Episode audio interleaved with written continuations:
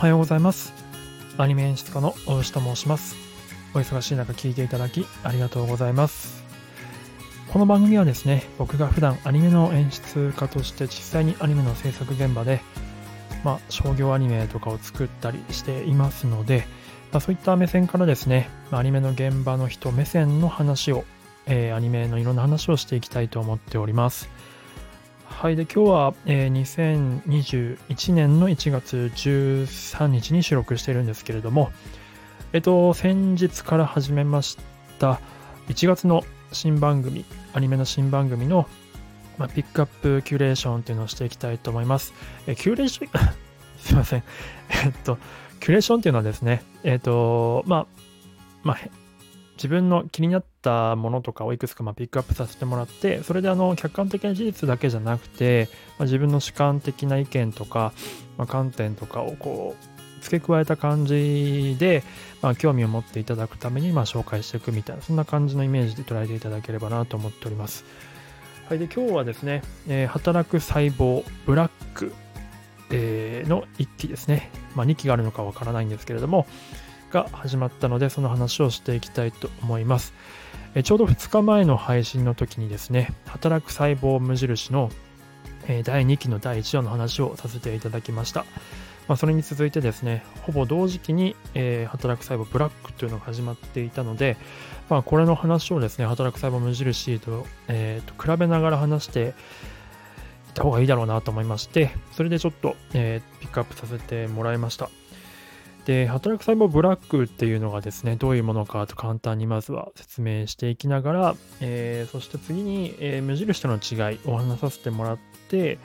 でその後、まあ、今回の1話の、えー、まとめを話していきたいと思っております。特にあの最後の3つ目のトピックの1話のまとめなんかはですね、内容に触れたりとかすると思いますので、あのー、まだ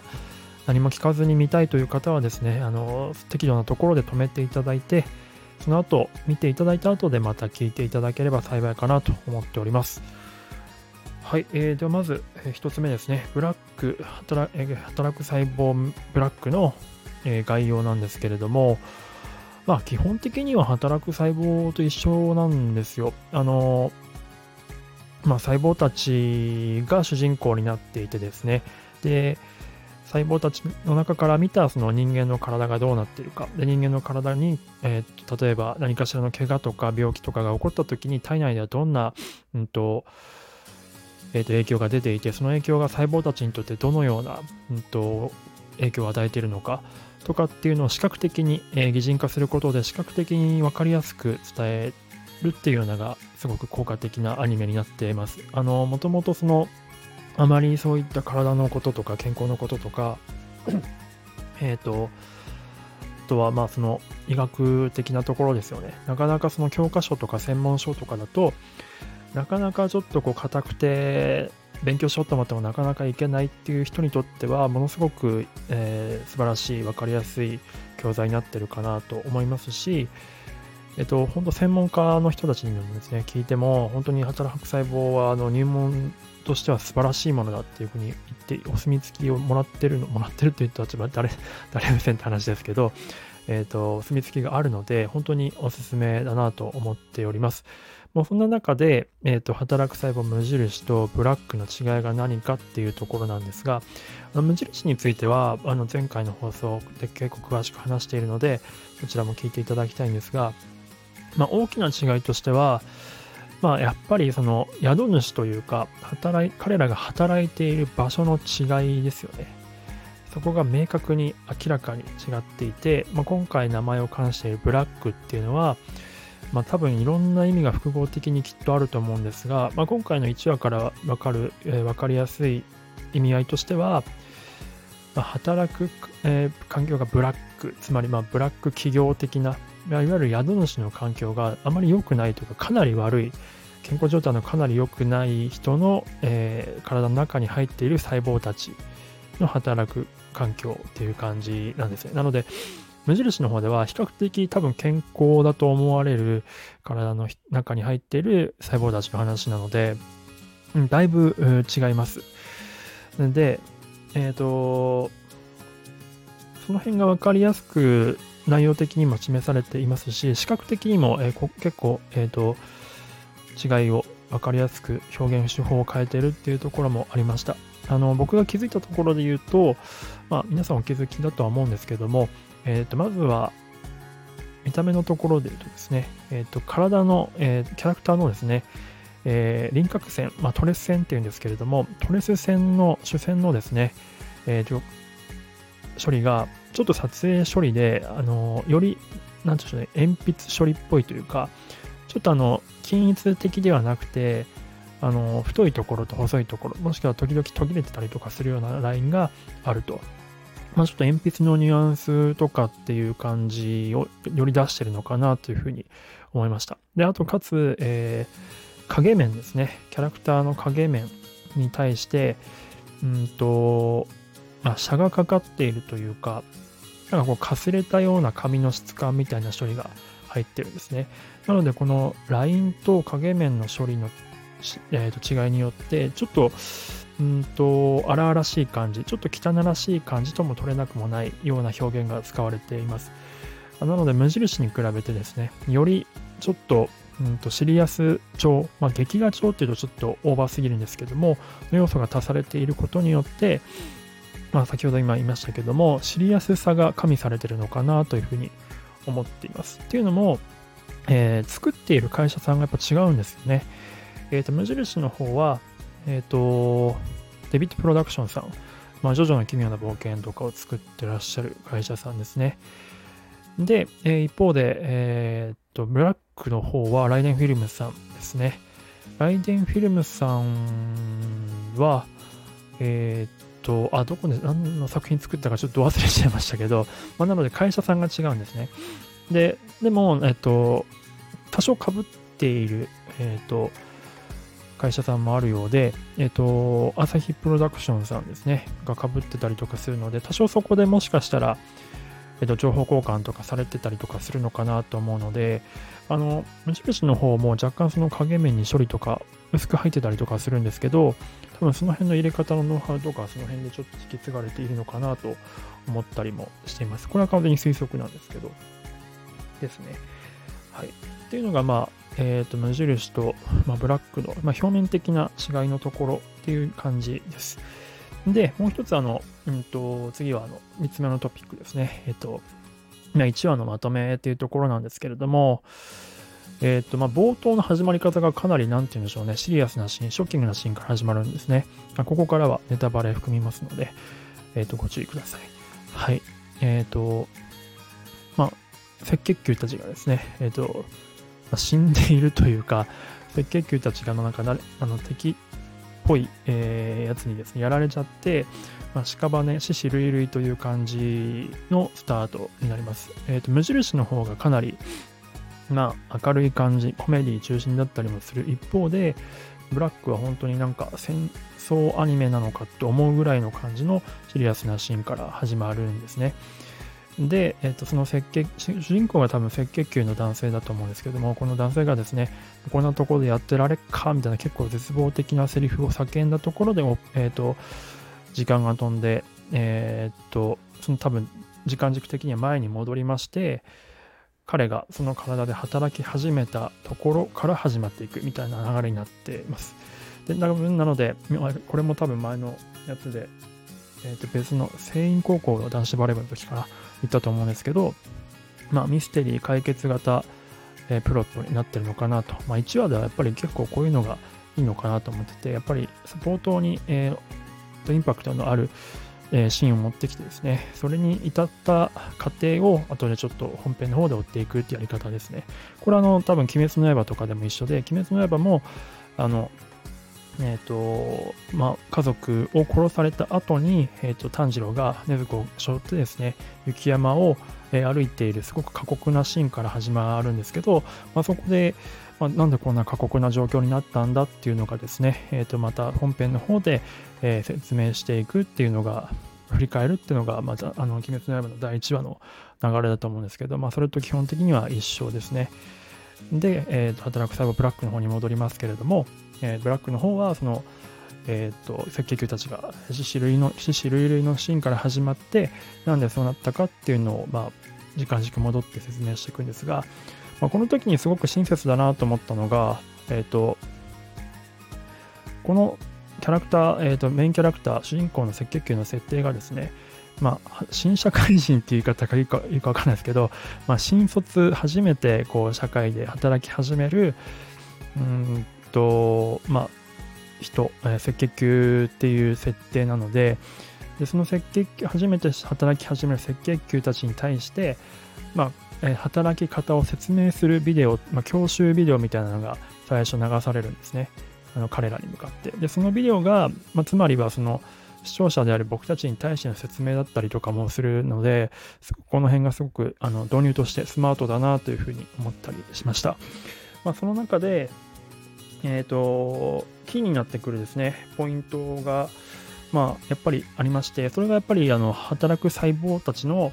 まあ、働き方のスタンスですね。これが特にブラックではより強調されてるのかなというふうに思いました。あのちょっと戻るんですけど、冒頭の方で、まあ、その襲われてる赤血球を助ける、えー、キャラクターとして白血球が、まあ、出てくるんですけれども、この白血球のセリフがですね、え、ー、と、その赤血球が働いても働いても何も変わらない。僕たちは一体何のために働いてるんですか？というふうに叫ぶんですけど、白血球に対して。で、この時に白血球がですね、えー、それでも働くんだ。仕事がある限りっていう、すごく、まあ、意志を意志の強い、えー、まあ、ある見方としてはかっこいい感じの印象を持った感じのセリフで喋るんです。なので、まあ、とにかく我々は働くんだと。それに対してプライド持ってるんだみたいな印象のセリフがまず冒頭であります。で、その後、えっ、ー、と、教習シーンになって、で、赤血球、新卒の赤血球君が、まあ、先輩につくわけですね。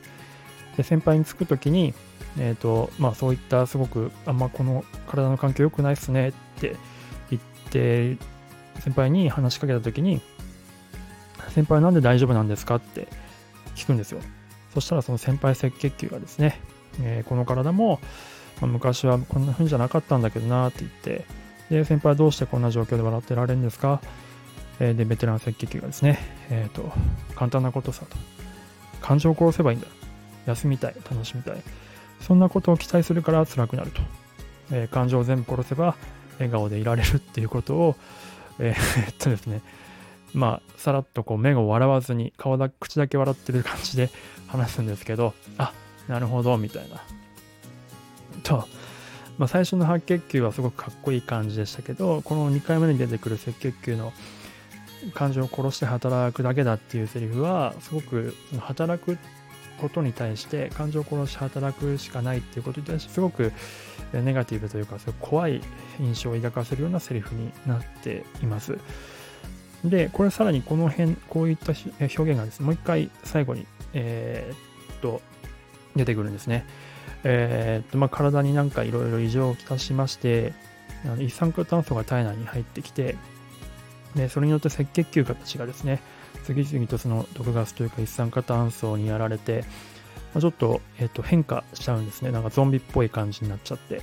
赤血球でいられなくなってしまう中で、でも彼らは酸素を運ばなきゃいけないわけですよ。そこでその先輩赤血球がですね、えっ、ー、と、確実にこの先に進んだら、その一酸化炭素中毒というか一酸化炭素によって自分はもう自分のままでいられなくなってしまうということが分かっていても、もうそこに突っ込んでいくんですね。で、まあ、すごく、まあ、なんていうか、本当に 特攻隊みたいな感じっていうとちょっと語弊あるかもしれないですけど、特攻隊みたいな感じで突っ込んでいくんです。その時にも同じセリフを言うんですよ。俺たちは、うんと、これしかやることがないと。赤血球は赤血球であることしかできない。ならば、その務めを全力でやるしかねえんだって言って、その新卒赤血球が絶望してるところを知ったするんですけど、で、それで先輩赤血球は一酸化炭素に向かって突っ込んでいって、まあ、結果、まあなんか多分そういうゾンビっぽい感じになっちゃうんですけれども、まあ、この3回ですね、この働くっていうことに対しての彼らのそのスタンスが3回、まあ、冒頭と中盤と,、えー、と後半の方で提示されるんですけれども、まあ、これがですね、本当に、まあ、現代の社会をきっと皮肉ってるんだなと思うんですけれども、なんでしょうね。なんか、まあ、これは完全に僕の感想というか、僕個人的な話だったりもするんですけど、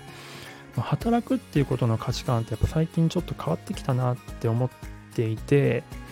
こういったそのどんなことがあっても働くんだ、プライド持って働くんだっていうことがすごく素敵と取られていた時代っていうのが確実にあって、僕は多分その時代の思春期過ごしている中で、まあ、多少働き始めとか、ま、今13年目か10年目になるんですけども、そういう価値観があったんですね。うん、でも、やっぱり今このすごくまあコロナとかもあって変化の多い時代の中で、やっぱりそれを美学的に捉えるっていうことがすごく、まあ、リスクのあることだなとかも思ったりするんですよ。で、この働く細胞、まあ、無印の時にもちらっと話しましたが、えっと、基本的には、その、細胞たちの世界観って僕らと住んでいるところと基本的には同じ感じなんですね。それを完全に擬人化しているので、細胞の中を、あ体の中を。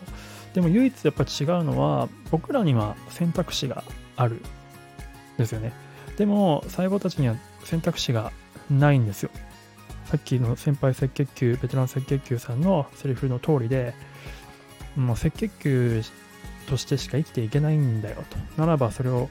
やるしかないんだっていう、その選択肢の狭さというか、生きるためのオプションの少なさっていうのが、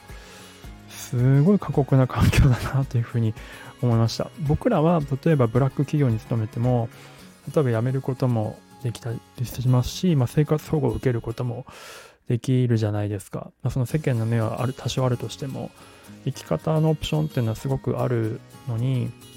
働く細胞の人たちはそれがないから、もうその場でやれることをやっていって、場合によっては、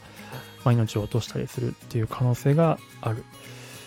これがやっぱり僕らが今生きている世の中と大きく違うところではあるはずなんですが、